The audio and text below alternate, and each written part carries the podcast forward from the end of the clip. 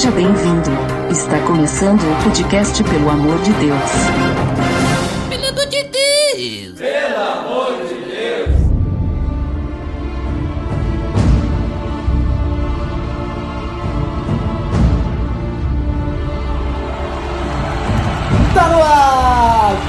De Deus, episódio número 23. Eu sou Ed The Drummer e essa é a minha voz quando eu estou resfriado. E eu estou aqui com o Botega, Botega sempre me acompanhando nessa jornada. Fala aí, Botega. E aí, mais uma vez na nossa cozinha, cozinhando mais um podcast. Uau. E será que era mesmo necessário que Cristo morresse? Opa, então vamos entender hoje porque vamos falar sobre, nessa sexta-feira especial, vamos falar sobre a morte de Cristo, né? Então sobre a crucificação e o que, que significa algumas coisas que estão relatadas na morte de Cristo, sua crucificação.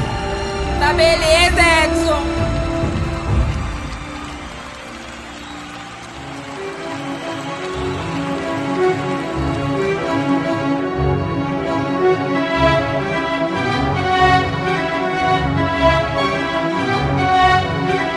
Botega, como comentei, nós vamos falar então sobre a morte de Cristo. Mas acho que é muito interessante a gente falar dos acontecimentos um pouco antes e até mesmo os acontecimentos da prisão de Cristo até sua morte, né? Pra gente meio que contar uma historinha, fazer um relato aí, o que, que tu acha? É, um negócio bacana e tal. Então vamos lá, senta que lá vem a história. Então, começar ali com Mateus 26, versículo 2, diz assim, ó, como vocês sabem, né, vocês que estão ouvindo o podcast, estamos a dois dias da Páscoa e o Filho do Homem será entregue para ser crucificado. Então Jesus já, de antemão, já sabia que ele tinha que ir lá para madeira. Opa, muito interessante, tá.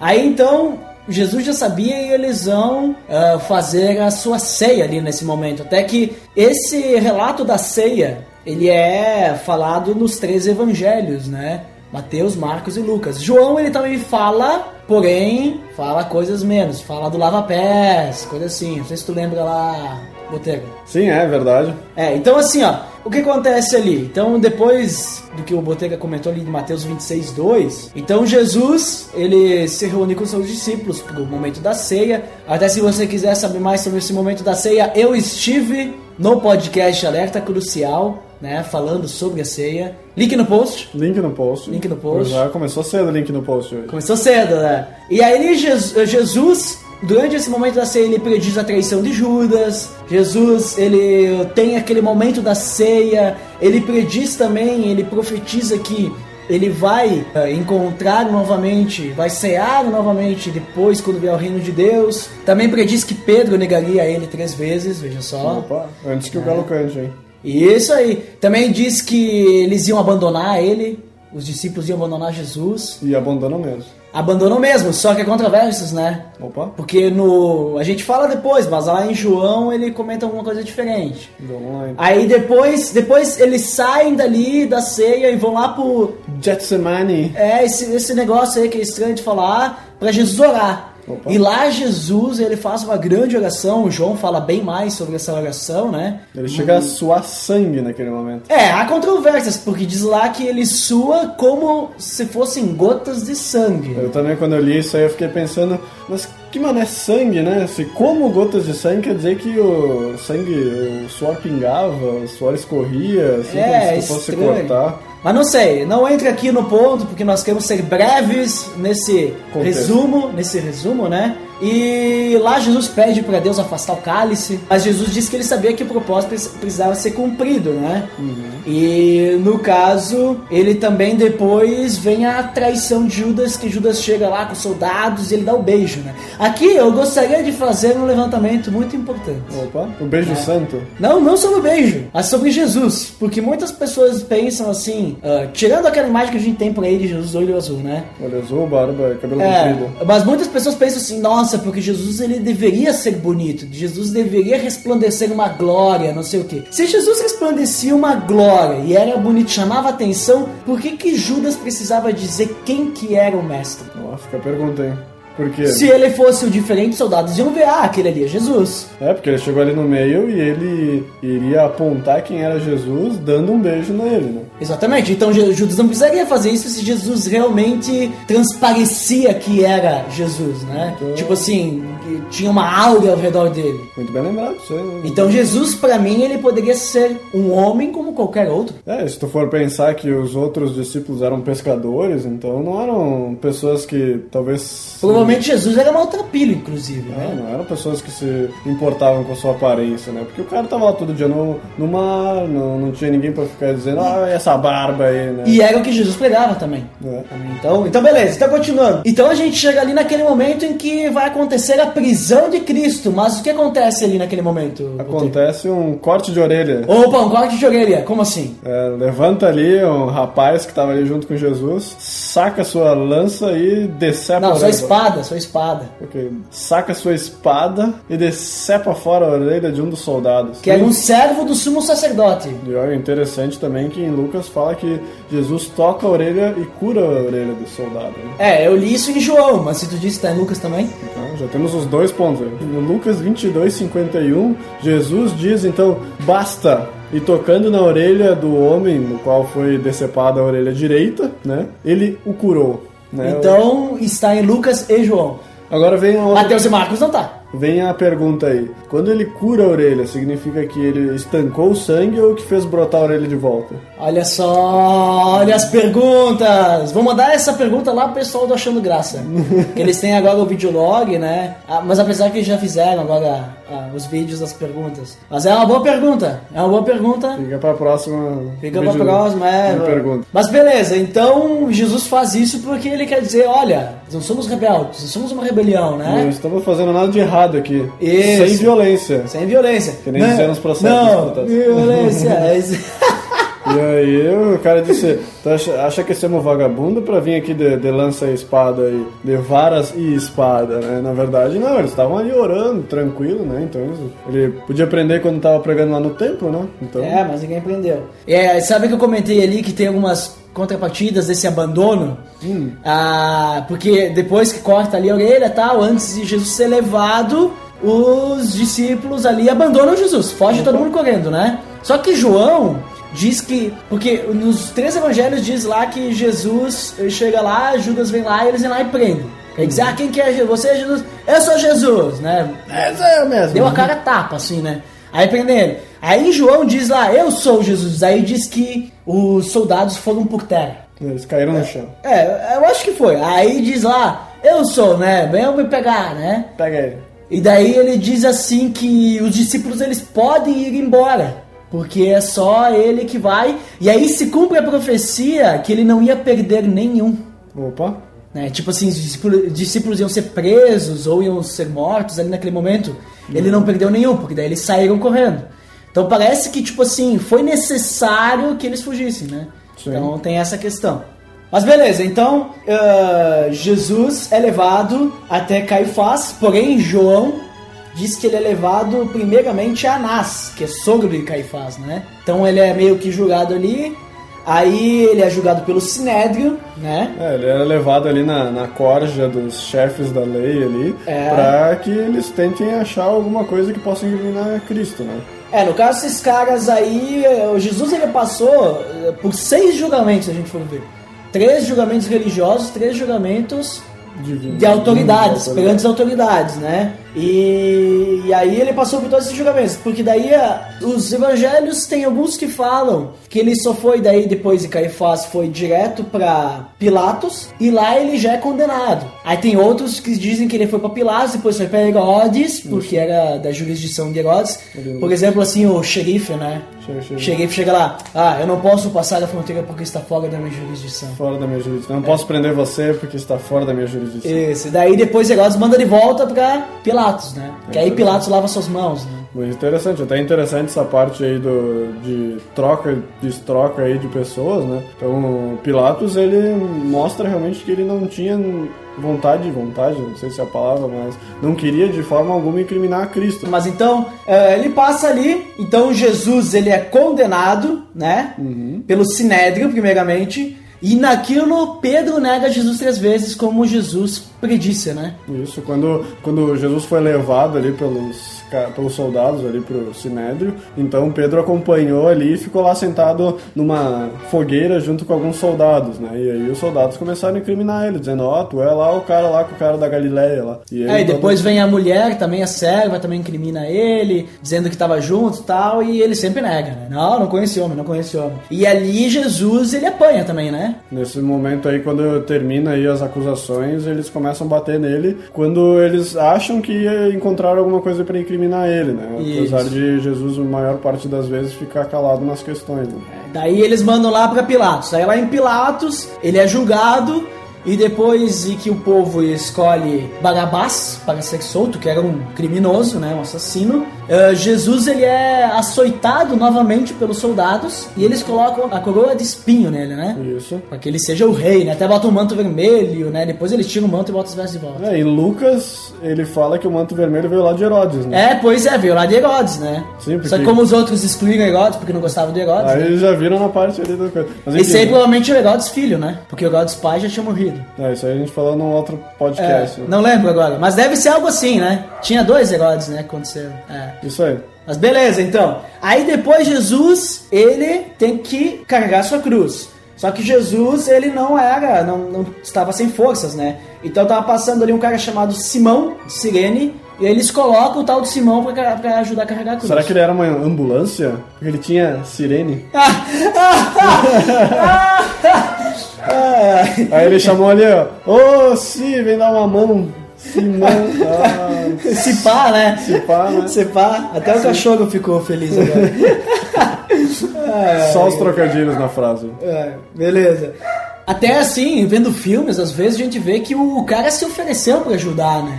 É. Ele compadeceu do, do sofrimento, mas a Bíblia comenta que parece que eles colocaram o cara. O cara tava passando aí, ô, tu aí, tu aí, ajuda o cara aqui, ó. É. É, mais não menos. pareceu que. Na Bíblia É. não parece que o cara foi de livre espontânea vontade. Isso, não parece, mas não vamos, não vamos usar ter muito esse, esse tópico, porque depois aí diz que Jesus encontra as mulheres de Jerusalém, né, que estavam chorando lá tal, e a gente chega no momento que Jesus é crucificado, e agora nós chegamos aqui no ponto que, que importa mais. Vale a pena lembrar que quando ele foi crucificado, outros dois criminosos, outros dois não, né? Porque Jesus não era criminoso. Então, É, mas dois ladrões. Dois criminosos foram crucificados junto com ele. É interessante ver porque é, a questão de crucificar é algo que talvez seja mais comum lá naquela época. Para nós parece algo, nossa, Jesus foi crucificado como se fosse o único que fosse feito isso aí, né? É, mas era um negócio assim de última instância, assim. Que às vezes eles enforcavam, às vezes eles, tipo assim, matavam de uma outra forma. Apedrejavam. É, e a crucifi é, apedrejar bastante. E crucificação era, era assim, tipo assim. Era o top. A pena de morte. Crucificação era a coisa assim mais repugnante que eles mais repudiavam. Os romanos, inclusive, lá em 1 Coríntios, que falavam que ah, os romanos não aceitavam Cristo como um salvador por causa que Cristo foi crucificado. Eles repudiavam qualquer pessoa que tinha sido crucificada. né? E o interessante também é que a crucificação ela era daquele povo ali de Pilatos, né? Porque que eu saiba, se ele, se ele fosse morto lá com Herodes, ele não teria sido crucificado, porque lá em Herodes eles não matavam com crucificação. Né? É, foi morto ali com Pilatos justamente para essa questão. E aí se cumpre a profecia de Se cumpre a Moisés profecia. que ia ser levantado no, no deserto, assim como Moisés levantou a cobra lá, lá no, enfim. lá Olha só, essa eu não lembrava. Muito bem. Nossa. Então Jesus, ele tá lá na cruz, foi crucificado. E é interessante que diz que Jesus foi crucificado às 9 horas da manhã. Opa, tinha É. horas já tinha o relógio lá. Isso, é, a posição do sol, né? Eram 9 horas. Marcos diz que eram 9 horas quando Jesus foi crucificado. Que foi levantado, provavelmente, né? Isso. Aí Mateus comenta que Jesus ele estava lá, crucificado, e vieram trevas sobre a terra do meio-dia até as três da tarde. É. Veja só. Muita gente diz que é possível que naquele momento estava acontecendo um eclipse, mas é improvável. Eu acredito mais na, na questão de realmente ó, efeitos sobrenaturais nesse momento. É, e também tem a questão ali que antes de ser crucificado, eles tentaram dar vinho com mirra, né? Pra Jesus, que, que diz ali no- nos outros evangelhos que uma outra palavra que eu não lembro. Mas o importante é que daí Jesus né? Jesus naquele momento que ele tá crucificado ali, nesses, nessas horas de trevas, ele ele clama a Deus, né? Sim. Ele diz lá naquele momento assim, ele bradou em voz alta, diz Eloi, Eloi, Eloi lama sabachthani. Opa, quando Que espera quer dizer isso aí. Claro, traduzindo ao pé da letra ali, meu Deus, meu Deus, por que me abandonaste? Né, Então Jesus, parece a gente entende ali que aquele momento ali foi um momento assim de grande dor para Jesus, né? Grande dor, ele se sentiu abandonado por Deus. A gente entende que foi aquele momento que Jesus recebeu os pecados, né? Isso que veio aí. as trevas, e daí naquele momento todo ele recebeu o pecado e ele sentiu que foi abandonado. Aí o, o soldado meio que ficava assustado, aí vai lá um soldado e bota a esponja, né, com vinagre e dá pra Jesus, Isso. pra piorar a situação dele. E interessante também que em Lucas fala que acharam que eles estavam chamando por Elias, né? É, Elias. Elias que era o profeta. Isso.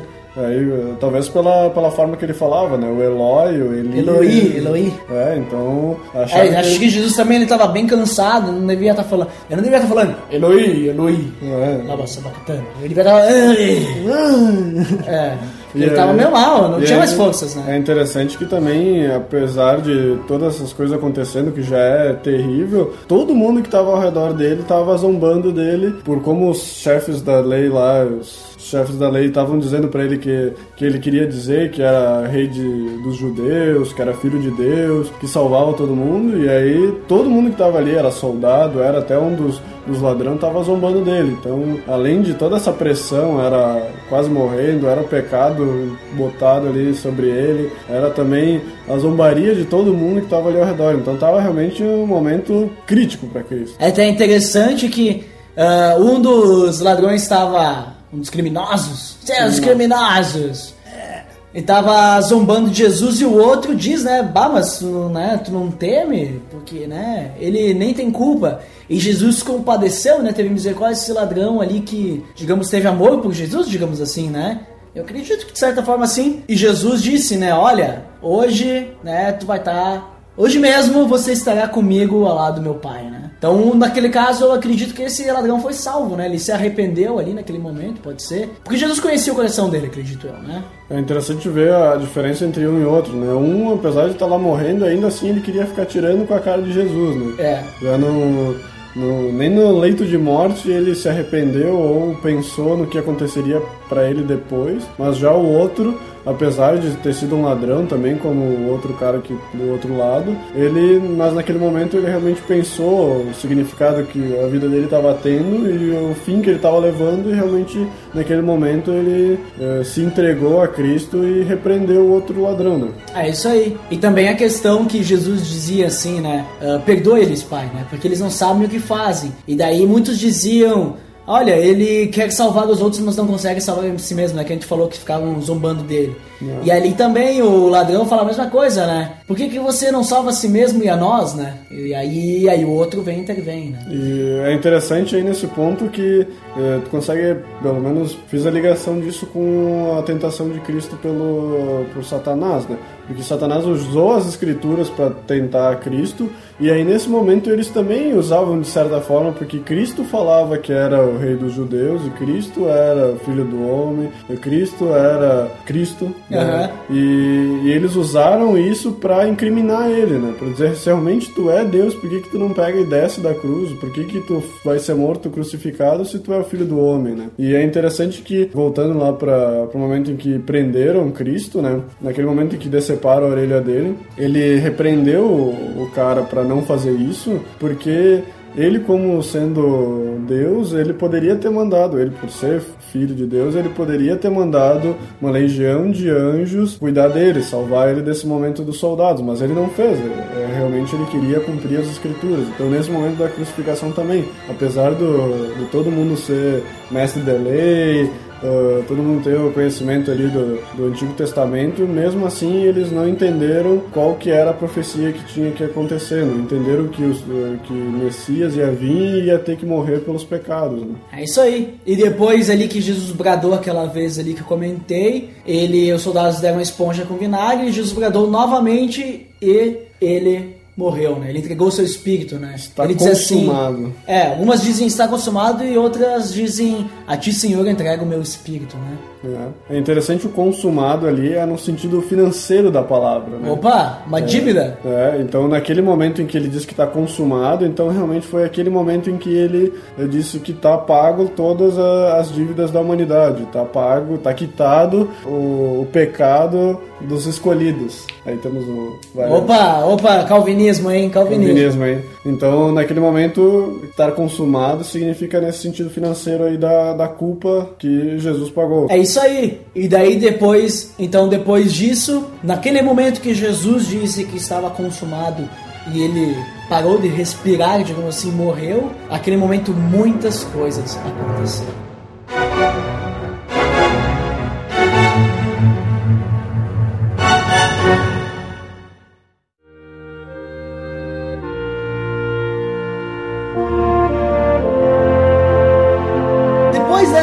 Historinha que a gente contou, bem resumida, mas resumida, né? É, Talvez Assim, a ó. pessoa tá pedindo, tá, ele não falou daquele negócio, né?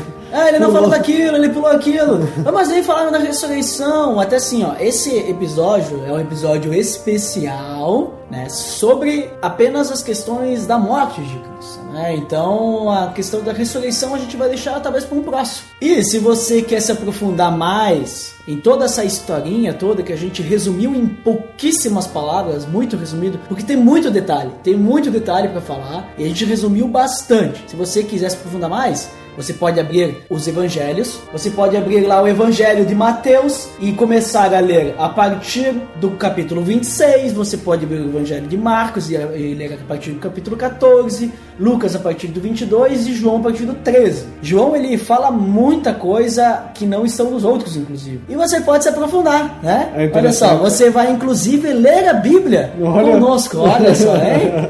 Estamos incentivando você a ler a Bíblia, né? É interessante também ali pensar, a gente, eu já falei isso em outro podcast, que apesar das histórias serem um pouco diferentes, às vezes até alguns pontos em algum lugar diz uma coisa e no outro diz outra, eles têm que ser vistos na forma de um complementar o outro, né? É isso aí. Eles são, eh, apesar das histórias às vezes ser contadas em momentos diferentes, eh, um conta alguma coisa a mais, outro a menos, um relata de uma forma, outro de outra, então na verdade são visões que cada, eh, cada um, cada apóstolo teve uma visão diferente, então ele contou a história como ele viveu, né? Então por isso a gente tem que juntar, aglutinar tudo isso numa história só. Claro, alguns vêm lá, ah, por causa que no evangelho tal e tal, acho que é Mateus e Lucas, não me não lembro agora. Diz que lá na porta do sepulcro, lá quando Jesus vai para ressuscitar, tinha apenas, diz, diz lá que tinha um anjo. Aí no outro diz que tinha dois anjos. Só que se tu for para analisar, ele não diz que tinha apenas um anjo. Ele diz que tinha um anjo. Não disse que tinha outro. É, não diz assim que era apenas um. Tinha um anjo. Quando tem dois anjos lá, não tem um anjo lá? Tem um e tem o outro. Tem um. É. É, e- então, e Lucas- muitas vezes. E Lucas só fala que Cristo foi colocado no sepulcro. E Mateus diz que tinha, uma, tinha centuriões lá guardando e a porta estava selada e não sei o que. É, não, assim, essas coisas assim, ó. O importante é tu entender o que aconteceu, assim, de uma forma geral, né? Mas então vamos lá, vamos comentar agora, então, já que o pessoal vai ler pra conhecer mais, vamos comentar as coisas que mais chamaram atenção nesses relatos da morte de Cristo. E principalmente o que eu vejo de início, se eu puder começar, se tu me permite. Aí, por favor. né? Em todo o relato da crucificação de Cristo, eu vejo assim, desde o início lá, quando Jesus é traído já, até a crucificação, Jesus ele cumpre toda a profecia, né? Opa. Então a gente vê diversas coisas. Eu sei que tu leu toda a Bíblia e fez um- uns tópicos sobre as profecias, é isso mesmo? Nossa, eu tenho todos os tópicos. Eu vou até comentar aqui alguns, né? Porque Mateus 26, 56, ele diz lá que tudo o que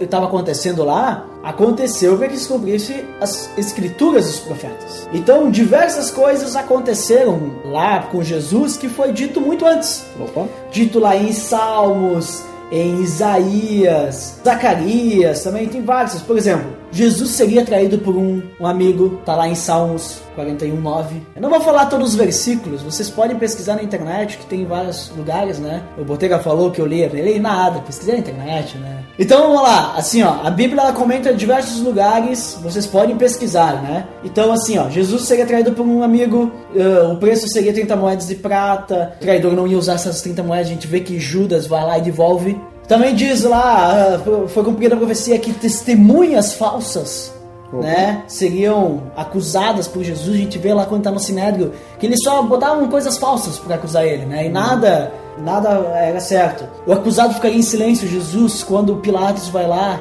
e pergunta para ele as coisas também, Jesus diz assim: Tu dizes, né? Ele ficava sempre em silêncio. Herodes? Herodes, quando pegou Jesus, Jesus não falou nada, não falou nada para Herodes. E Herodes mandou bater nele, né? E também ficaram lá trolando Jesus. ele seria golpeado e cuspido, que lá quando bota a coroa de espinhos lá, ele é cuspido, né? Tal.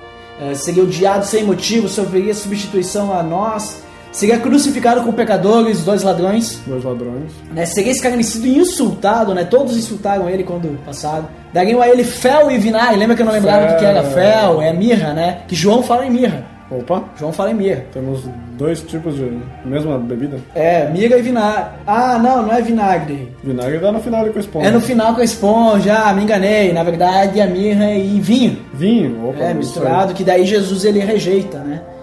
Eles ouviram a palavra zombaria, oraria por seus inimigos, que ele diz, Pai, perdoa-lhes, porque não sabem o que fazem. Opa. Olha só, lançariam sorte sobre suas roupas, porque até João diz assim, né, que os, que os soldados vão lá, não vamos rasgar suas roupas, vamos tirá-las e lançar sortes para nos dividir. E aí diz lá assim, para que assim cumprisse a profecia, né? É interessante que tu consegue ver aí os pontos mais importantes e todos eles já tinham sido falados anteriormente. É, isso junta ali com o que eu tinha falado, né? O, os Eles não quebraram os ossos de Jesus também, olha lá, Uhum. os chefes. Os chefes da- das leis lá, eles tinham em mãos todas essas coisas. Eles tinham os Salmos, eles tinham Zacarias, tinham ali todos esses livros aí, e eles sabiam que isso eram profecias. Acredito eu que eles são estudiosos, eles deveriam entender dessas coisas. E mesmo assim eles não conseguiram enxergar este, essas coisas acontecendo. É isso aí, então daí tem questão de que os amigos abandonariam, seria trevas sobre a terra, o coração dele ia parar, essas coisas assim. Então, Jesus também, além, é que nem tu comentou agora muito sabiamente, Botega, veja só, monóculo. muito sabiamente, além dos senhores da lei saberem dessas profecias, Jesus também sabia. É. Jesus sabia também, e olha, eu concluo, eu concluo assim que Cristo, ele passou por tudo isso. E eu acredito que ele sabia que ele ia passar por tudo isso, por isso que quando ele ora lá no Getsemane, no Getsemane, Getsemane! é, quando ele vai lá orar, ele pede pro- pra Deus afastar o cálice, porque ele sabia que seria muito sofrido. Claro. Eu acredito que, como ele sabia, ele pediu isso, sabe? Então acho que essa Aquela angústia que ele estava passando antes ali, que ele tinha, que ele queria orar e passar um tempo com o pai, justamente era porque ele sabia o que ia acontecer. Tanto que ele sabia que Judas era quem ia trair ele. Então, se ele sabia de tantos Uhum. Pois é, detalhes, ele diz, né? se ele sabia de tantos detalhes, era claro, óbvio que ele também sabia o que ia acontecer. Isso até é uma das questões conclusivas da morte ali, que é Cristo, desde que veio de forma carnal para o mundo, ele sabia o propósito que ele tinha. Ele e Deus Pai, eles, eles fizeram isso com um propósito já designado. Ele já sabia desde o primeiro dia que botou os pés na terra que o propósito dele ia ser cumprido dessa forma, né? Então, chegando naquele momento, imagina a angústia dele de saber que em poucas horas ele ia ser morto, ia ser zombado, batido, sei lá, todas essas coisas aí, né? Coroa de espinho na testa, Chicotada. chicotada, lançada no coração. É a lança do coração ali também, né? A gente não comentou, né? Que o soldado foi. Eu, eu, eu, eu li tão assim, tão leitura dinâmica que eu não vi onde é que tá essa lança no coração. É, eu também Explicando não. assim, lança, lança, lança mesmo. Isso eu acho que. Lucas não tá, porque Lucas foi o que eu li. Esse negócio da lança ali eu não cheguei a ler, porque foi uma leitura dinâmica, mas só que Se eu não me engano, assim... Opa, não, não, não, fala aí a verdade, né?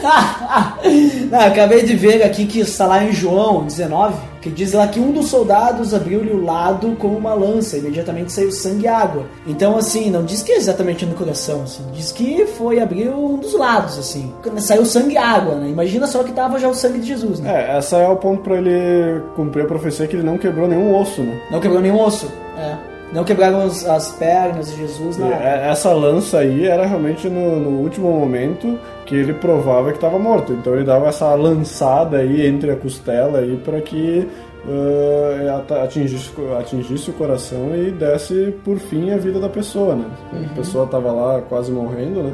Então se eles queriam apressar, ele dava essa lançada aí no, no coração. É, e daí então Jesus acabou morrendo, né?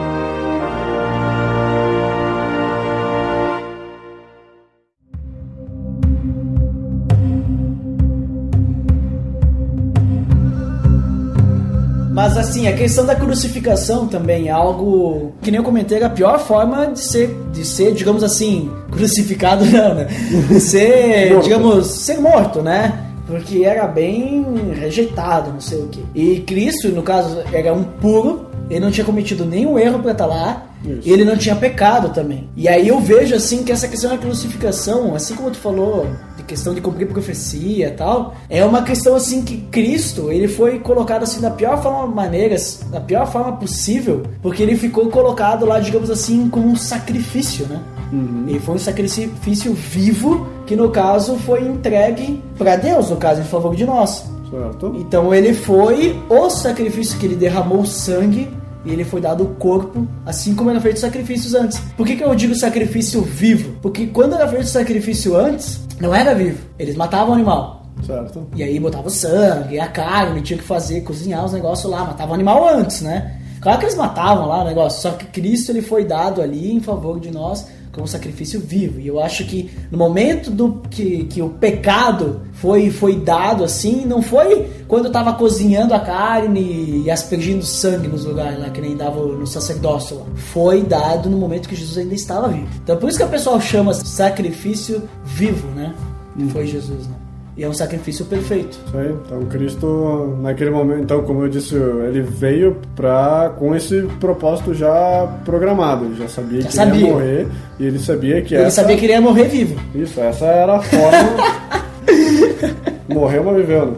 É, essa era a forma que, que ele já tinha previsto na criação do mundo antes, até pra, pra salvar a humanidade, né? Pra salvar aqueles quem ele escolheu, quem aqueles que Deus deu a ele. Olha só. Então, esse sacrifício vicário, né? Mais uma palavra bonita aí pra gente aprender. Ele realmente já tinha sido previsto, já tinha eh, já tinha esse propósito todo por trás de ali se culmina todo ah, o Antigo Testamento, né? Então, além das profecias, tu tinha todas as leis que foram feitas para sacrifício de animais, para para essa questão de pecados, né? E essa foi a forma então que foi levada até Cristo para que ele seja o último sacrifício que levasse as pessoas, levasse os pecados das pessoas, né? Que acontece a tal da expiação dos pecados. Expiação. O que tu É. pode comentar para nós sobre isso, Botelho? Expiação, se tu for ver, ela, ela é como Cristo pode ser chamado como um bode expiatório. Uau, ele é- eles ofereciam cabras e bodes em sacrifício É. e Cristo é o bode expiatório. Cristo é o bode expiatório. O que, que é um bode expiatório, né? Era que é o um bode bode, aquele animal que era sacrificado no Antigo Testamento, lá, como oferta do pecado, ele era um bode expiatório, porque ele era alguém sem culpa que era colocado no lugar de alguém que tinha culpa. Né? Claro, faz todo sentido agora isso. Então imagina, eu imagina alguém te fala, não, porque aquele cara lá é um bode expiatório. É o ele laranja. Tá lá, ele tá lá, ele é o laranja, ele é o cara que foi colocado lá pra receber a culpa de alguém que não tá ali. Ou seja, era pra nós estarmos na cruz, era pra gente ter morrido porque a gente tenha o pecado em nós, mas Cristo foi o bode expiatório em nosso lugar e ele foi lá, teve a morte que a gente deveria ter. Ou, como no Antigo Testamento, o bode teve que morrer para que a gente que lavasse o nosso pecado. Da mesma forma foi o que Cristo fez. Então, a gente hoje a gente só pode chegar a Cristo porque Cristo um dia foi lá e morreu por nós, né? Cristo chegou à cruz com um propósito bem definido e morreu de mesma forma. Se hoje você está em Cristo é porque naquele dia Cristo morreu naquela cruz. Jesus intercedeu por você e carregou o seu pecado. Jesus, Jesus não morreu como uma vítima, ao contrário, foi vitorioso. Ele se deu por nós. Né? Talvez as pessoas lá do momento estavam pensando ali que, que ele era um coitado, que ele era uma pessoa que durante todos os anos ali que, que Cristo pregou, sendo filho de Deus, sendo quem iria salvar, dizendo que tinha salvo a pessoa, uh, curando as pessoas, e dizendo tudo aquilo ali, chegou no, no final e morreu de uma forma tão trágica, as pessoas estavam achando ele um perdedor, um loser, né? Uhum. Que fez tudo o que fez e depois não conseguiu nem salvar a própria vida, né? Eles queriam realmente que se ele fosse o Messias, ele ia viver até 200 anos, alguma coisa assim, eu não sei o que, que, eles esperavam, né? Mas ao contrário, ele foi vitorioso e realmente conseguiu cumprir, assim como a gente viu das profecias, então cumprir a risca todas as profecias ali, tinha várias, né? E... Muitas, muitas. Fora as profecias que ele cumpriu antes disso, que a gente só citou as profecias da crucificação, né? Sim. Fora as profecias antes disso e as profecias depois, né? Quando ele ressuscita e tal, muito mais foram cumpridas. Ah, sabe ali que tu comentou, sabe por que Cristo viveu só aos 33 anos? Por quê? Sabe por quê? Por quê? Porque 33 é o quê? O 3 e o 3. E daí. O 3 é perfeito. Se a gente colocar. O 3 é o quê? É o número de Deus. Certo. Da Trindade. E se a gente colocar um em cima do outro, é o infinito. Opa! Nossa, é por isso. Não, tô brincando. Nos outros episódios a gente já começou com essas numerologias, a gente vai continuar agora.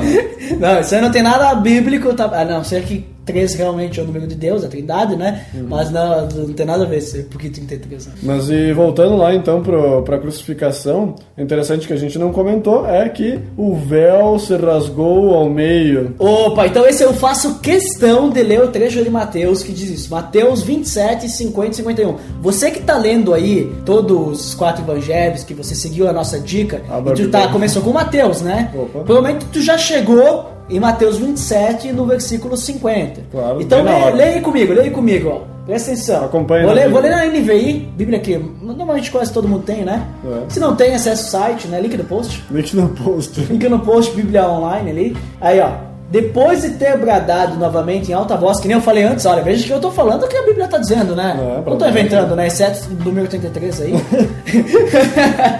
em alta voz, Jesus entregou o Espírito Opa. Que no caso, outras versões dizem está consumado, como tu comentou, né, Sim. né, Boteiro? É um grito, ah, tá consumado! Está consumado. Tá, beleza. Naquele momento, o véu do santuário rasgou-se em duas partes, de alto a baixo. A terra tremeu e as rochas se partiram. Deu um terremoto terremotinho ali básico. Tipo assim, esse ponto eu acho um ponto muito importante. Além da questão da própria crucificação, a expiação dos pecados, essa questão do véu se rasgar é outro ponto que eu acho muito importante da morte de Cristo. Extremamente importante. E é interessante. Tem muito significado. É interessante ver naqueles filmes do Mel Gibson. Mel Gibson, Paixão de Cristo? Isso, que aparece o véu se rasgando, né? É interessante tu. Eu já assisti, mas não lembro tu visualizar isso, que daí começa a ficar escuro, aí o terremoto, assim, aí corta, corta a cena lá para dentro do, do templo, e aí o terremoto, as quebras, as quebras pedrando, né? as quebras pedrando lá, e, e aí, de repente, lá se dá aí todo aquele manto assim se rasga ao meio, aí os, os sacerdotes lá, ah, socorro, vai cair. E é interessante pra ver ali realmente o que aconteceu, assim, tu, tu estar no momento, né? Se tiver 3D, então melhor ainda. Não, cara, assim, aí aquele manto, aquele, esse véu ali que falam, vocês. Olha, vou dar uma dica. Vão lá e procurem lá no, no Pentateuco. Opa. Pentateuco, porque não sabe, é os cinco primeiros livros da Bíblia. Pentateuco, né? Hexateuco bota Josué junto. Opa! Oh. Então, vá lá no Pentateuco lá. Eu vou até te dar uma dica, tá? Tá depois do Êxodo. Opa. Tá, o Gênesis não tem isso aí. Vai estar tá a partir do Êxodo. Vai lá e olha que tem as regras. Ah, Deus diz para Moisés como que tem que ser construído o santuário. Opa. Né, os santos santos, o véu, como é que tem que ser. Uhum. Esse véu, ele separava o santo dos santos, onde tinha a arca da aliança. Opa, onde o Espírito de Deus ficava. Onde, digamos assim, o Espírito de Deus ficava, realmente. Isso é muito importante falar. Isso é muito importante falar. Do local onde, onde era antes, onde era feito sacrifícios e tal, né? Que tinham vários compartimentos ali, né? Isso. No caso, esse momento não era mais o santuário que ficava, que eles andavam do lado pro outro no deserto, já era no templo, né? Era no mais as templo barracas lá. né? Mas as barras já estava no templo e esse véu estava lá. Era um véu extremamente grosso e grande, alto. Era um negócio assim, difícil de rasgar, entende? Entendeu o que eu tô querendo dizer? Não foi assim por acaso que rasgou, né? É, não foi assim, ah, bateu o ventinho, lá veio uma tracinha, Não. né? Foi lá o cara lá, se agarrou lá, foi lá o Prince of Persia, né? Sim, claro. E foi lá, se agarrou e foi descendo assim pra não, não se estatelar no Sim. chão. Assim. Não, não tem foi isso. O Assassin's Creed. Assassin's Creed, né, também. Não foi. Não foi assim, o sacerdote tava ali, aí deu um terremoto, opa, deixa eu segurar aqui. Rasgou, né? Não, é um negócio alto e tenso o negócio, assim. E tem muito significado, de tudo que eu acabei de falar, tem muito significado também. A gente for parar pra pensar, o rasgar do véu, o momento da morte, porque foi no momento. Naquele momento. Foi no momento. Exato momento Dá a entender que foi no momento, a gente não. Digamos assim, o cara não tava lá nos dois momentos, mas foi no momento. Porque como é que a gente pode entender que foi no momento? Teve o terremoto. Teve o terremoto. Então, se foi no momento do terremoto, foi no momento. Foi na ligação entre tudo. Aconteceu É. três coisas, né? É isso aí. Jesus morreu, terremoto, véu. Rasgou. Não. Quando Jesus morreu, ficou escuro, deu terremoto e rasgou o véu. Três coisas. Quando Jesus. Não, então, Jesus morreu, eu Essa disse. seria a quarta coisa. É então. a quarta coisa, tá. Mas vamos dizer que é três, pra ficar três. Três. Trindade. Três. Coisa, aconteceu coisas perfeitas lá. Três, perfeito. 33 anos, Cristo morreu, aconteceu três coisas. É, e às três da tarde foi até a hora que durou as trevas. Opa. E as trevas, e ele foi crucificado às nove da manhã, que é três ah, vezes três, Opa. né? Se tu e ao meio-dia que começou as trevas é três vezes quatro. Opa. Quatro vezes o três, né? Porque três vezes o três, depois quatro vezes. Adicionou mais três, mais três horas, você viu? Três horas, mais três, mais. Nossa, nossa, começou às nove horas, ele foi crucificado às três horas, mais três horas foi as trevas. Mais três horas, acabou as trevas. Entendeu? Ótimo, cara, não, perfeito, não, tudo, perfeito. cara, eu falei que o 3 tinha significado aí. É, Cara, o 3 se tinha significado. Ô, vocês que estudam ali Apocalipse, dá uma olhada lá se o 3 não tem significado com isso. Porque eu não estudo, né? Pessoal do BTcast, estudar a numerologia do 3. É. Será que o pessoal do BTcast escuta os imagina- nossos podcasts pra eles verem que a gente tá indicando pra eles? Se você é do Betacast e você está ouvindo agora o que a gente está falando, comente aí nos comentários. É, ele vai botar um comentário, nós não vamos falar sobre isso aí porque é besteira. Não, mas imagina também juntar isso também com trevas. Trevas é tre... Tre, tre- treva, ah, tre- pá, deve vir do latim trévolos. Trevas. E o 3 deve vir do latim Tresvo. trino. É, ah, Não coisa sei, toda. eu não entendo nada disso aí, pessoal, mas beleza. Então, assim, o véu rasgando ali, ele, simboliza de uma certa forma que o sacrifício de Cristo e o derramamento do sangue dele, ele serviu como uma expiação suficiente. Aquilo que o Botelho falou da expiação foi suficiente pelos nossos pecados Muito para sempre. Aí é ponto polêmico, hein? Ponto polêmico. Ah, porque tem várias. va- Várias. Tem várias formas de expiação, né? Isso. A expiação suficiente seria a expiação que significa que Cristo morreu por todos aqueles em que Deus o deu a Cristo, né? Ou Ah, seja, então embate arminianismo versus calvinismo. Agora vou colocar em pauta o calvinismo. Então, a expiação suficiente significa que a morte de Cristo foi suficiente para salvar o mundo todo, todos os pecados que fossem colocados em pauta. Mas Cristo morreu pelos pecados daquele em que seriam das pessoas que seriam salvas Os eleitos. os eleitos.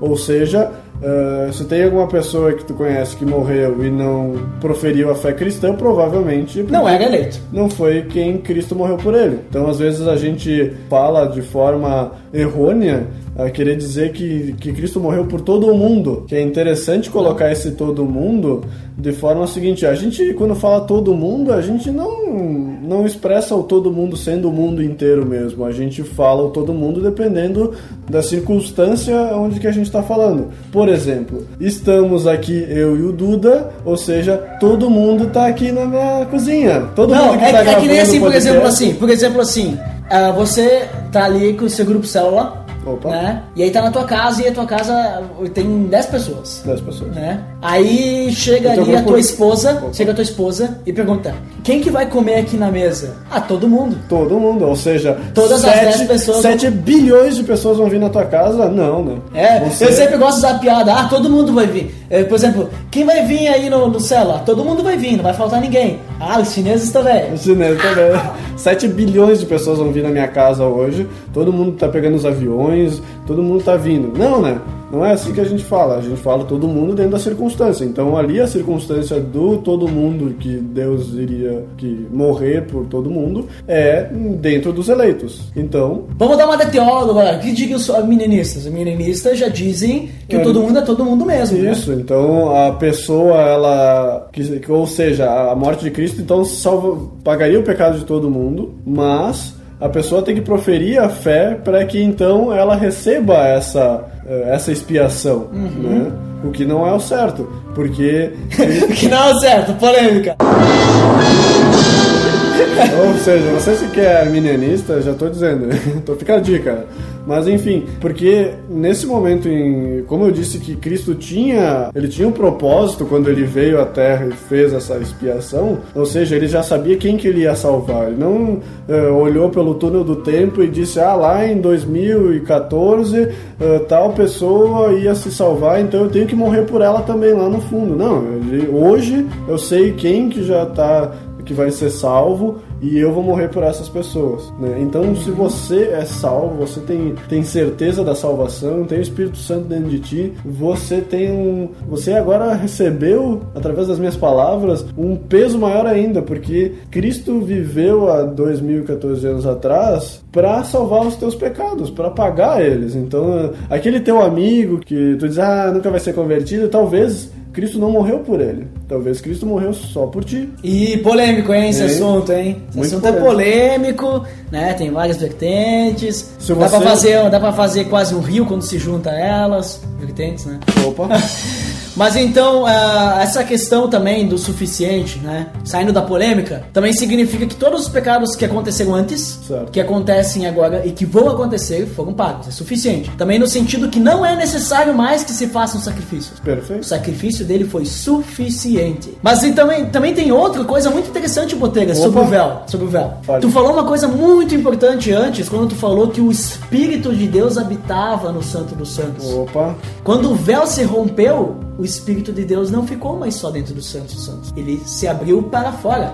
Ele saiu de lá. Não existia mais lá. Não existia mais lá. E quando Cristo ressuscita, que ele diz que manda o Consolador, que é o Espírito de Deus, significa que agora nós temos o Espírito Santo entre nós, habitando em nós, e não mais apenas o Santo dos Santos. Por isso que agora a gente não precisa mais ir até o templo do Senhor, ou a igreja, ou a casa do Senhor para falar com Deus. A gente pode falar onde nós estamos, porque Deus está em todo lugar. É, muita gente acha que para falar com Deus precisa estar lá ajoelhado no na banco de madeira da igreja ou precisa ir para um lugar onde se reúne várias pessoas, onde tem um pastor, alguma coisa assim, mas não. Cristo está dentro de nós. O Espírito Santo é, é, habita dentro de nós. E, mas no momento em que ele morreu, o Espírito Santo não estava já nas pessoas. Ele só foi Só estar depois, claro. no- É, mas foi liberto do Santo dos Santos. Como se ele tivesse aprisionado lá, entre aspas. né? Inclusive ele pede para os apóstolos ficarem ali em Jerusalém para depois receber o, o Espírito Santo que viria lá no, na festa de Pentecoste? Pentecostes. Mas claro que isso, Eu ia, falar, eu Botega. ia falar Pentateuco. A festa de Pentateuco? Mas claro que isso. Mas claro que isso, Botega, não significa que Deus era aprisionado lá, tá? Não. Porque a pessoa fala, ah, mas então Deus não é onipotente, onisciente, onipresente. Sim, ele sempre foi. Porém, isso é uma simbologia. Aí. Deus poderia ter saído do Santos dos Santos a hora que quiser, sim. Ele poderia fazer o quê? pô. Só que era lá que ele, digamos, tinha o, no- o relacionamento com nós. Isso aí. Era lá, era só naquele lugar. A partir desse momento que o véu se rasgando, é como se Cristo fosse o véu agora. Porque o sacerdote, o sumo sacerdote, o que que ele fazia? Ele atravessava o véu e chegava ah, em Deus, digamos assim. Agora, através de Cristo, que é o nosso véu, e ele é o nosso sumo sacerdote, e através dele nós nos tornamos sacerdotes. Olha quanto significado. Sacer- Porque nós somos sacerdócio real, nação santa Opa. né? Povo escolhido por Deus. Nós somos através de Cristo. E através de Cristo nós podemos chegar até Deus. Então agora, então nós não precisamos mais ir até lugar nenhum, porque através de Cristo nós podemos chegar. Mas, Duda- Entendeu esse significado muito importante? Mas Duda, e se tem alguém que está ouvindo e não entende o que é um sacerdote, refaça essa explicação de uma forma mais sucinta. Vamos lá então. O sumo sacerdote era o cara que só ele podia entrar nesse Santo dos Santos, que era o lugarzinho que tinha a Arca da Aliança. A Arca da Aliança, o que, que tinha dentro, Botega? Tinha a vara que germinou, A vaga que germinou, tinha um- o resto do maná, resto maná, e tinha as tábuas da aliança. Nossa, se fosse eu que ia responder essa pergunta, eu ia esquecer de metade. Perfeito, não, ó, tô aplaudindo. Claudinho de pé, ó, levantei. Eu tô sentado, né? Eu poderia dizer que eu tô de pé, mas o Botega tá me vendo, vai dizer que eu menti. Então, assim, Botega, ali o sacerdote entrava, ele tinha que entrar purificado, ou seja, ele pegava o pecado do povo, é, ia lá, fazia o sacrifício, Ok. que tinha o sacrifício na área externa da tenda, na- da tenda ali, da, da- tinha uma, era uma área, né? A gente Aí tinha uma área fazer- externa, tinha o sacrifício ali, tinha a tenda, lá dentro também tinha lugar pra fazer, né? gente tinha que fazer uma sequência de podcast sobre as leis do Antigo Testamento, que isso aí dá muito pano pra manga, né? Nossa, isso aí também dá muito, dá muito pano pra véu, né? Assim, ó, tinha, tipo, tinha tenda de encontro ali, né? Isso. E daí nessa tenda de encontro ali, tinha lugar que ele fazia os sacrifícios, tal, não sei o que. E tinha esse santo dos santos que tinha essa arca da aliança. Opa. Né? E nessa arca da aliança, para poder entrar, ele tinha que estar purificado, ele. Certo. Ele tinha que fazer as ofertas, né? Para se purificar. E purificado, ele podia entrar através do véu nesse santo dos santos para fazer o que ele tinha que fazer lá. Isso uma vez por ano. É, não era um. Um- Era- Tinha a questão das festas também, né? É, tinha Mas acho que daí ele não entrava, Ele né? não entrava todo dia. Não assim, era todo dia tinha- assim, né? É, um negócio assim. E ele tinha também que estar com o seu traje de O sacerdote. traje de com sacerdote, né? pedras, tinha. um Tinha, monte tinha todo um esquema. Não podia estar suado. Você que já acabou de ler os evangelhos ali, agora que tá lendo todo o Pentateuco ali, né? já deve tá, já chegou na parte ali das vestes, né? Tá vendo? É um negócio totalmente chato de ler, né? Mas é legal pra te É saber. interessante, tem que prestar atenção, porque senão depois, quando tu vai Fazer um podcast, alguém, é. vai tentar explicar pra alguém, tu não lembra mais de nada. Tu não lembra fala. nada, né? Tu não lembra quantos metros que era a tenda, né? Isso aí é Mas, é legal. É legal, é legal ali toda essa questão de, de arca aí que tinha, tinha. Tudo era de ouro, então as varas. Imagina quanto pesava ouro, o negócio. né? Negócio. E tinha toda a simbologia, né? Que quando carregaram, aí os caras não queriam, queriam carregar melhor do que carregar com as varas, queriam carregar lá no carro de bois. E aí mataram o cara lá porque o cara escolheu o carro de bois, lá o carro de boi quebrou. Quê. Tem uma, um monte de história assim, nossa. É, é legal ler o Antigo Testamento. É legal, é legal porque tem umas coisas interessantes também tu aprende muita coisa. Até a questão das profecias. Olha, nós falamos que tem profecia no Antigo Testamento todo. Então, né, tarefa pra ti ler agora não só o Pentateuco e os Evangelhos, mas também todo o Antigo Testamento. que- E achar todas as profecias. Você que já ouviu o podcast do Dia da Mentira, né? No Dia da Mentira tinha no Google Maps lá que tu tinha que achar os pokémons, É né? verdade, é verdade. E na Bíblia tu também tem. Tu tem que achar as profecias. Profecias. Nossa, olha que divertido que vai ser pra ti achar as profecias de Jesus cumpridas na Bíblia, né? E é, é cumprida, né? É cumprida. ah, é lamentável. Essas histórias são muito compridas.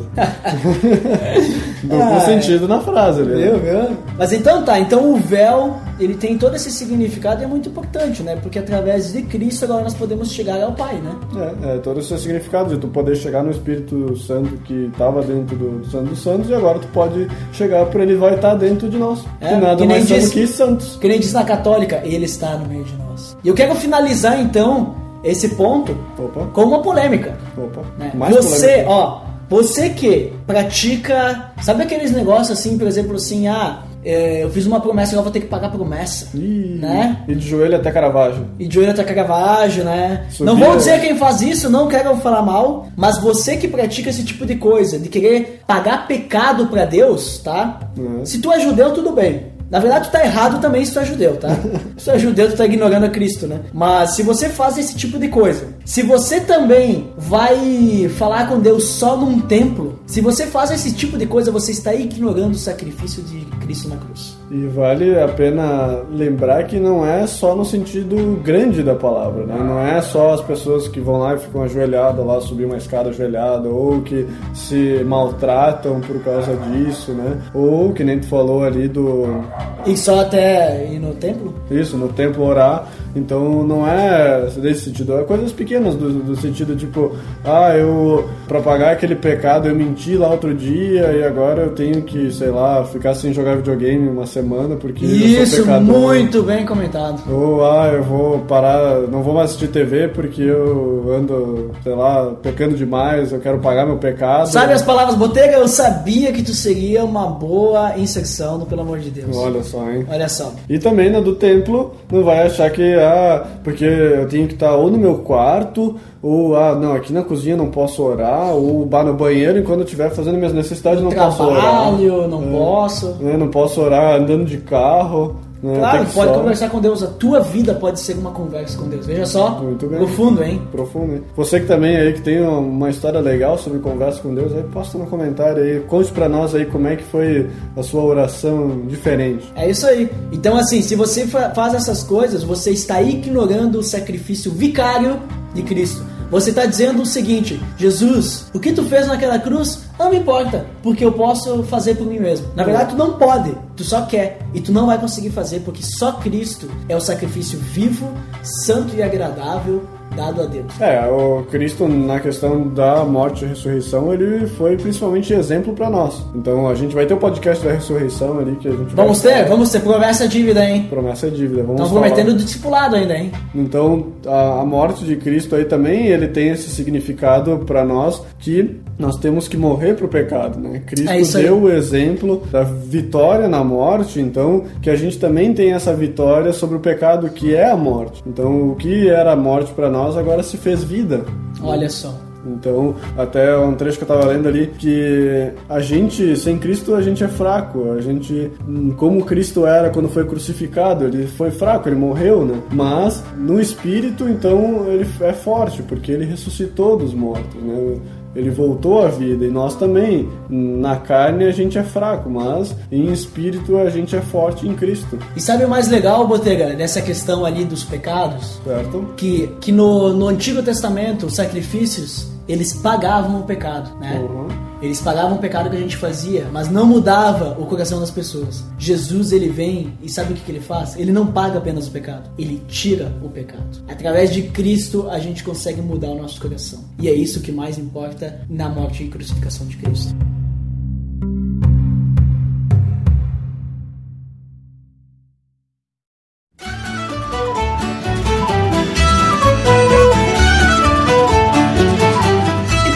Pessoal. Falamos bem resumidamente Bem o contexto ali da, da morte e crucificação de Cristo, né? Mas o mais importante foi o que a gente comentou sobre o significado disso, os pontos primordiais. Eu sei que teriam muito mais coisas pra gente falar, eu sei que teria muito mais pontos pra gente comentar e mais. Sentido histórico, o significado. Exato. Teria muito mais coisas, só que a gente queria focar principalmente nessas questões ali. Cristo pagou nosso pecado, ele foi um sacrifício único, né? Um sacrifício perfeito. E a questão do véu, né? Que eu acho que é bem importante também. Então, ah, se você quer conhecer mais, abre lá a Bíblia, lê, estuda, ora antes, pede para Deus te ajudar a entender isso, né? E depois posta nos comentários o que mais tu viu, o que, que a gente não falou e que tu percebeu, tu dizer, pá, olha só que legal. Tem essa questão aqui também, olha, quando Cristo ah, estava lá sendo julgado, ele falava que ele era realmente filho de Deus. Olha só, nós não comentamos isso, né, tal. Então, vê lá o que mais tu vê sobre a morte. Ah, tem esse significado aqui também. Olha só, ele pediu, ele disse que os ladrões estariam com ele ao lado do pai dele, né? O ladrão, quer dizer, só um, né? Estaria ao lado do pai dele. Significa que ele estava dizendo que ele realmente era filho de Deus. E ele realmente ia ressuscitar. Ele já estava falando, ele já estava falando, ele ia salvar. Olha só que significado, né? Legal, entendeu? Então, várias coisas a gente não comentou. Se tu viu alguma coisa aí a mais que pode acrescentar, coloca nos comentários pra gente. ah, vai agregar, vai agregar valor. Agrega valor. Vai agregar valor aí nos comentários. E você que está escutando aí muito tempo depois, vá lá no site, vê lá se alguém comentou, pra ti poder conhecer mais coisas. Né? E se ninguém comentou, comenta tu, né? Sim. Comenta seja, ali o que seja sabe você mais. primeiro. First, né? É, Mas então, concluindo também, né, é interessante ver essa história não só no sentido histórico ou do- da simbologia de tudo, né, mas também, que nem eu tinha falado antes, na nossa culpa que a gente tem a isso, porque nós, no nosso sentido de carne, a gente também teria matado a Cristo, né, É verdade. ser pecador. a gente E- culpa os. Os religiosos da época que, que escolheram Barabás, né? Nós teríamos escolhido também, acredito. É, se a gente for fazer uma ligação, né, tu vai ver que os caras eram mestre da lei, era como se hoje a gente fosse, eles fossem aqui um pastor, se fosse um obreiro. Esses caras metidos a teólogo aí, É. que ficam estudando a Bíblia. É, e, e os caras, mesmo assim, eles caíram nessa, digamos, cilada do, de Satanás, né? É uma cilada, amigo. uma cilada, Bino, e crucificaram o Messias, né? Para cumprir todas as profecias. Então hoje também a gente pode é, se deixar ser levado por várias mentiras que talvez venham à nossa cabeça, né? E para que se cumpra a profecia. Nesse caso não para cumprir a profecia, né? Nesse caso não tem profecia nenhuma, né? Não tem profecia nenhuma. Na verdade, tu que, é, que tá sendo malandro. Tá botando desculpa. Então a gente tem que lembrar sempre que esse sacrifício ele foi feito para nós, então se tu ainda não aceitou a isso, esse é o momento de tu buscar mais, tu aprender mais sobre isso, porque através do sacrifício de Cristo é a única forma que a gente tem de chegar a Deus, é a única forma que a gente tem de ser salvo do pecado. Então, se tu tem uma dúvida, acha que existe alguma outra forma, que há alguma outra coisa que tu tenha que fazer, não, é só crer em Cristo, é só crer nessa morte e ressurreição, ao, pagar os nossos pecados, que nesse momento então que Cristo deixou para nós aí de, de presente, porque uh, existia um problema, né? Existia um problema que Deus tinha que resolver, né? A gente sempre conta isso nas historinhas. Opa, escuta lá o episódio 1, 2, 3, 4 e 5 do Pelo Amor de Deus. o link no post. Não, na verdade eu vou botar só o episódio 4 e 5, tá? Link, link do episódio 4 e 5 de Deus que fala do problema de Deus e o caminho de volta ali, ó. Então, o problema de Deus era que ele tem muito amor por nós, né? É um amor que a gente nunca vai conseguir sentir ele na plenitude dele, porque nos esmagaria o amor dele. Então, uh, por esse amor, ele tinha que de alguma forma voltar, ter, abrir essa porta para a gente poder conversar com ele, para a criação mais significativa dele voltar a enxergar ele. Só que ele, como um ser justo, não pode deixar algo que ele disse que se a gente fizesse morreria passar em branco, né? Ele falou lá em Gênesis, como você pode ter visto lá no, nos outros podcasts aí sobre Adão, sobre. Não é? Não é? Enfim, vários outros podcasts que a gente falou que existia a, a dívida que a gente tinha que pagar, né? Que era a morte por causa do pecado. Então Cristo teve que vir aí e dizer, ó, eu sou essa, essa dívida então consumei a dívida, quitei tudo para que os meus filhos pudessem ah, me enxergar novamente. Então eh, a gente pensar nisso ou meditar nessa questão é interessante para a gente realmente parar para pensar quão grande é Deus, quão importante é isso. Né? Às vezes a gente peca e põe abaixo essa grandeza de Deus. Né? Então é interessante a gente sempre meditar nesse significado, buscar mais intimamente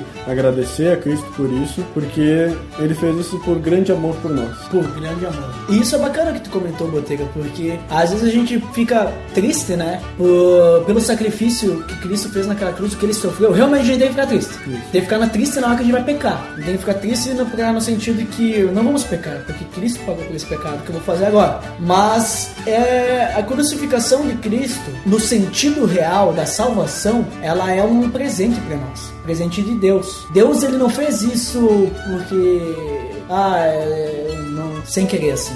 ele fez porque ele quis. É. Ele fez porque ele sabia o que era, mas ele queria salvar a gente. Ele fez por amor. Ele fez por amor a nós. Então assim, ao mesmo tempo que é uma tristeza nós pensarmos no, no sacrifício de Cristo, é uma alegria saber que Cristo nos ama e fomos salvos por um alto preço. Isso. Que nem tu comentou. Então, eu acho que nessa, nessa Páscoa, né? Vamos, vamos, vamos colocar um dia para esse podcast, já que está indo na sexta-feira, que o pessoal é, simboliza a morte de Cristo. Essa Páscoa você pode até ficar triste na sexta, mas lembre-se que no domingo ele ressuscitou e por mais que ele tenha sofrido, ele pagou pelo, um alto preço pelos nossos pecados. E nós temos que lembrar disso e ficarmos felizes pelo amor que nós temos através de Cristo. A gente pode colocar, trazer pro, pro nosso dia a dia, né? Que nem Paulo fala lá que, que a gente não morreria por uma outra pessoa, mas Cristo morreu por nós, né? Pra gente conseguir ter essa ligação de volta. Então a gente tem nessa Páscoa não ficar se trocando ovo de Páscoa,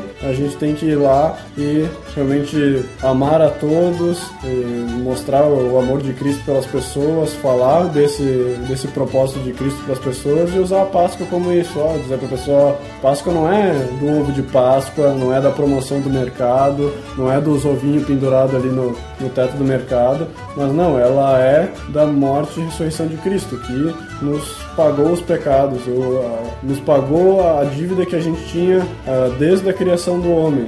É isso aí. Então acho que é isso, né? Ficou bem resumido, extremamente resumido. né? Acho que se a gente fosse falar de tudo, nós íamos demorar umas 10 horas. né? Eu tenho vários podcasts. É, então vamos deixar os outros assuntos para outros episódios. Então é isso, pessoal. Que Deus abençoe vocês. Um abraço.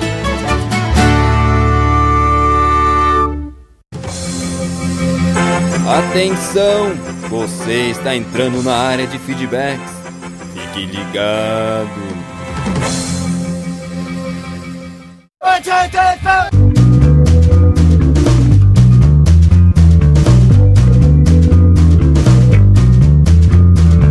Estamos então na área de feedbacks do PADD.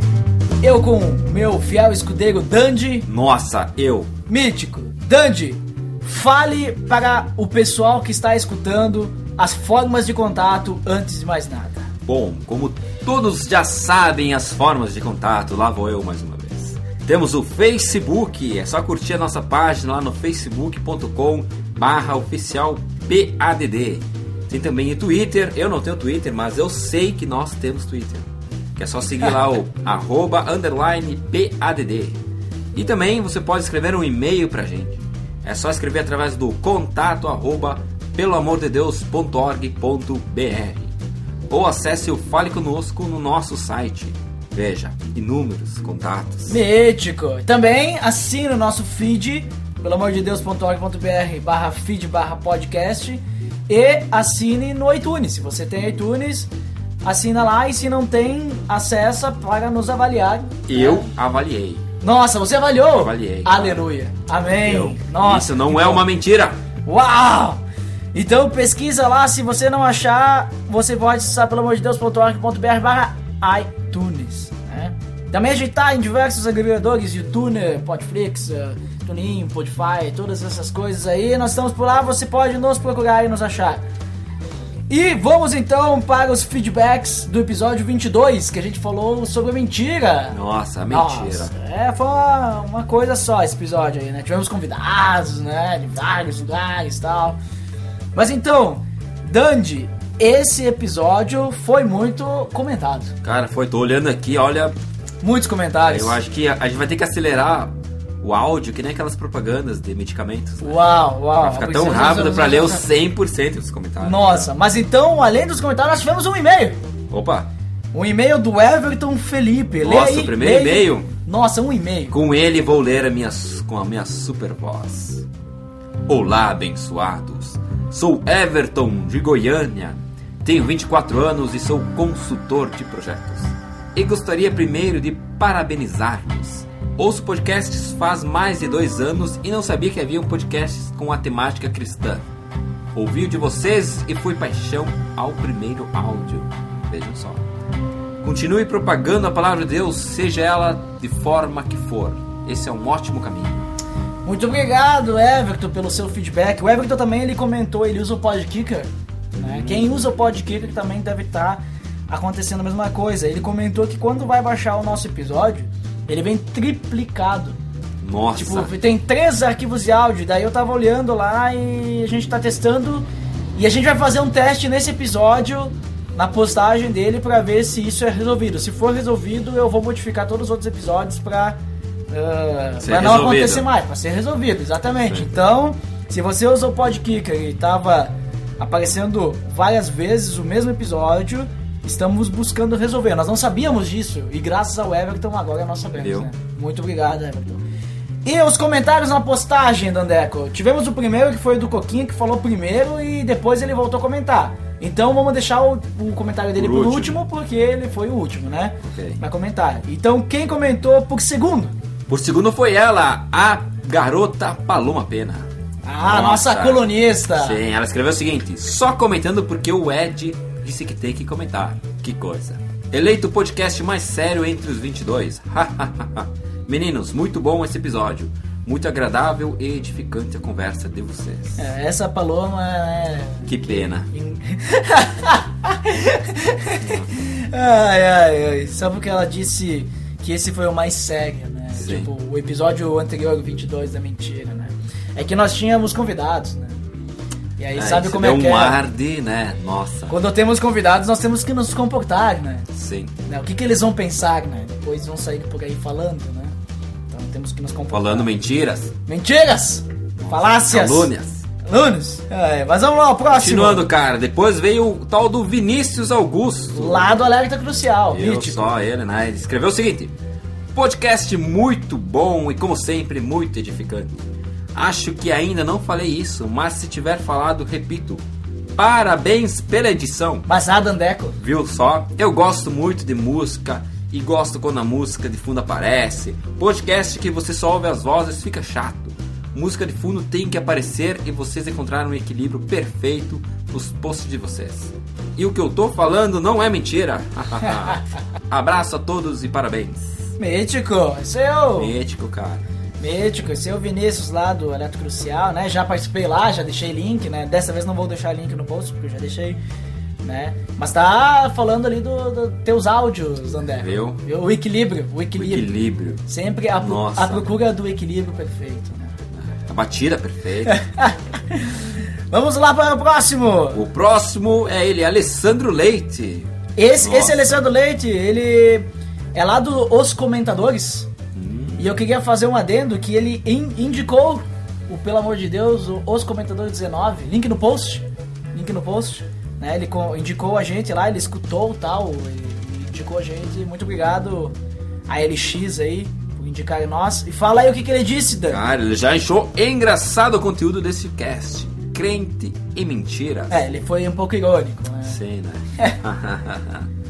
Quando era criança, falar que era crente era sinônimo de ser pessoa séria. Lembro que em algumas lojas simplesmente falar que era crente era suficiente para ter crédito. Claro, eu morava no interior e isso ajudava bastante. Acho que os crentes viraram trouxas depois que surgiram essas igrejas de TV que realizam milagres dos mais absurdos. Canso de ver zoeiras do tipo Pastor Yu, Pastor Pilão. Aliados a isso, a Universal deixa a imagem que todo fiel é um ignorante voluntário à exploração. Esta é a forma que vejo a atual situação. Enfim, sou de outra época. Nada a ver com a de hoje em dia. Veja, Isso né? ele, ele falou verdades aí, Falou se verdades. ver, né? Por mais difícil que seja, é, essa é uma realidade que a gente vive, né? Até eu respondi o comentário dele lá, mas é uma realidade que a gente vê hoje, por causa de, de alguns, causa de alguns pastores aí que ficam roubando o dinheiro dos fiéis e ficam enganando, são os falsos profetas, né? A imagem do cristão hoje no Brasil é essa, né? Lamentável. É lamentável isso. Infelizmente é algo que a gente tá vendo hoje. Hoje né? tu vai comprar uma coisa na loja e tu faz no famoso crediário, no boleto, né? É. A pessoa te pergunta: Você é evangélico? Né? Então só à vista. É verdade, é bem assim, né? Tá difícil. Tipo, quando tu, vai, quando tu vai fazer um cadastro numa loja, tem lá uma opção uma, pra, pra marcar assim: você é evangélico? Sim ou Solteiro, né? não? Né? Solteiro, É, evangélico? evangélico. Ah, é complicado, né, gente? Mas aí, muito obrigado pelos comentários, pessoal. E vamos para o próximo. Agora Muitos sim vem ele, cara. Nossa. Agora vem o mítico Edu Coquinho. Lá do Massacrente, né? É, então ele falou o seguinte: Fala rapaziada, agora sim um comentário decente. Ué, ele estava nos mandando comentários decentes. Não, é que ele quis dizer que como ele só escreveu primeiro, né? Ele Sim. comentou primeiro, agora ele está realmente escrevendo comentário de verdade. Até porque a gente falou que eh, ele tinha dito que ia voltar pra comentar no outro episódio e ele não voltou, né? Acho Sim, que ele se sentiu culpado, se sentiu culpado. Vamos lá. Muito boa forma como vocês abordaram esse tema falando não só sobre contar mentiras, mas principalmente sobre viver uma mentira. Às vezes ficamos focados e restringidos a mentir ao ato de enganar e ou mentir com as palavras e nos esquecemos que assim como Jesus é a verdade personificada, ou seja, é a verdade em sua integralidade, tanto em atos quanto em palavras. Nós também devemos buscar não só falar a verdade, mas viver a verdade. Ficou meio enrolado meu comentário, né? É, pode falar a verdade. É um trabalho despretensioso, leve e edificante. Parabéns de verdade, manos. Um abraço. um abraço aí, Coquinho. É... Que palavra é essa, hein? Despretensioso, cara. Nossa, é aqui esse comentário do Coquinho é cheio de palavras helps, né? Sim. Palavras estrogonoficamente sensíveis. sensíveis, né? Então- É uma pessoa batraque. Ai, mas essa aí é a verdade mesmo. Que a gente possa fazer como Cristo, né? Que a gente possa viver a verdade, não só em palavras, mas também em atos, ah, no Evangelho de Mateus, Evangelho de... Eu ia fazer essa piada. Ai, Ai, valeu aí, Luquinha. Mas é isso aí, a gente tem que viver a verdade, né? Realmente. Isso é uma verdade também. Que a gente tem que viver a verdade. Não simplesmente o falar da boca para fora. Até porque tem um versículo que diz, né? A boca fala do que o coração está cheio, né? Então, o coração está cheio do que aquilo que a gente é. Então, pra gente falar a verdade, a gente tem que viver uma verdade, realmente. Então é isso, muito obrigado pelos comentários, pelos feedbacks, pelos, pelas curtidas, compartilhamentos, tudo que vocês fazem. E se você não faz, faça! Faça! Ajude a propagar essa mensagem. Ajude a propagar, pelo amor de Deus, por aí, para que as pessoas possam ser edificadas também. Veja esses comentários, veja esses feedbacks. Viu? Estão sendo edificados, né? Então vamos lá, indicações, Dandé. Nossa, a primeira indicação é esta: o estudo do José Pedro Bom, a ceia do Senhor. Esse que nós falamos ali sobre a questão da morte de Cristo, né? E esse estudo ali do, do Predebon ali eu achei muito interessante, que ele comenta algumas coisas sobre a Páscoa, né? Sobre a ressurreição, sobre também. Então acho que pode agregar alguma coisa, não exatamente naquilo que a gente falou, mas muitas coisas a mais, né? Até porque, eh, que nem eu falei que a gente esteve lá no Alerta Crucial lá falando sobre a ceia, né? Então esse aí vem agregar, agregar valor ao Agregador. assunto, né? Muito interessante. Também, Dandy, já que a gente sempre indica alguma coisa, nós temos a página de indicações, pelo amor de Nossa. Deus. É, você pode acessar aí, link no post. Link no post.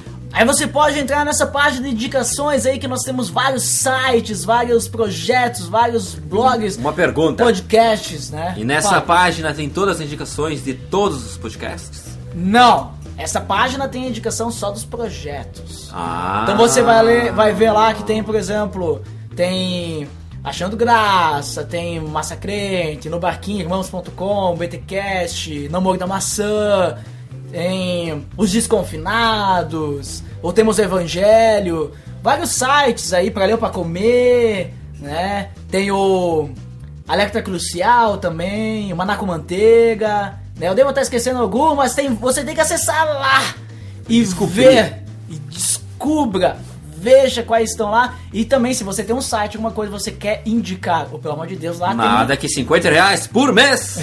Não, tem... Não, você pode clicar lá que também tem o banner, né, pra você colocar no seu site. você Ah, pode ver, né?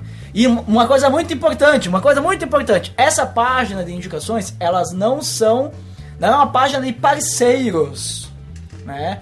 Nós não estamos fazendo parceria com ninguém, por exemplo. Tá certo que alguns desses sites nos indicam também, são nossos parceiros, beleza? Mas assim, nós indicamos ali apenas sites que nós, nós do Pelo Amor de Deus, consumimos e nós gostamos. E indicamos. E indicamos, exatamente. Então não é qualquer coisa que tá ali. Não é o cara lá que pediu pra nós colocarmos no nosso site. São sites que nós realmente gostamos e nós estamos indicando pra vocês conhecerem também. Então, talvez tu vai acessar lá num site lá e tu vai ver, bah, mas no site desse cara aqui não tem link, pelo amor de Deus. Não tem problema. Nós não queremos que a pessoa nos link. Nós queremos indicar pra você conhecer, porque nós achamos que a mensagem que é boa, né, e a mensagem que é a palavra de Deus, que ela edifica e faz sentido, e às vezes nos diverte também, muitas vezes, ela deve ser passada adiante. E é isso que a gente tá fazendo. Então, é isso. Acesse lá, PADD indica para você ver nossas indicações. E essa lista pode crescer, hein? Vai. porque- Vai, vai crescer, só, só, só tem que nós conhecermos novas coisas e nós gostarmos dessas coisas para indicar, né? Tem que valer a pena. né? Não é qualquer coisa que a gente indica, não. então é isso. Mais alguma coisa, André? Não, nem mais. Ficamos por aqui mesmo. Então vamos ficar por aqui. Até o próximo episódio. Tchau, pessoal.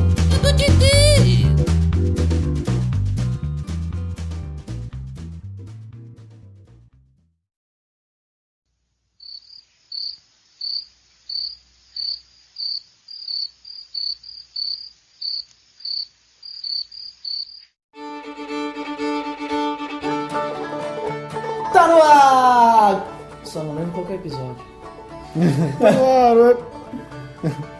Ué, Então, assim. Pra gente meio que contar uma historinha, fazer um relato aí, o que, que tu acha? é, a gente já. Não, eu falo o que, que tu, eu falo o que, que tu acha. Tu diz, ah, é um negócio bacana e tal. O que, que tu acha? É, um negócio bacana e tal. Tudo pela metade. Nossa, isso aqui foi um belo estudo, né? Hoje, ah, beleza, né? tudo pela metade. É, só os negócios que eu tô querendo puxar que eu não estudei, né? A gente só lembra das coisas que a gente não lembra. É, é, é, olha, faz sentido. Nossa. Pode chegar a Cristo, porque Cristo um dia foi lá e morreu por nós, né? E os espias, eles não são expiatórios, espias da Terra Prometida. Hum, espia, será que é um espião? Ai, que, que ruim isso aí. Deus, tá, assim. Deus, Olha, né? tá isso. Isso tá lá em. Ah, não, não tá em, Tá em Hebreus? Hebreus, Hebreus, é. Tá lá em Hebreus. tu falou ali. Ah, na, Pá- a Páscoa não é de ovo, né? É de amar a todos. Amar a todos. amar a todos. Amarra todos. Amarrar! Tá amarrado. Tá amarrado! Agora posso fechar isso aqui também? Ai, ai. Vai, essa... Bom, deixa quieto, é que analisar, não parece seus grandes elogios. Esse magnífico programa. Esse programa líder! Estrogonoficamente sensível.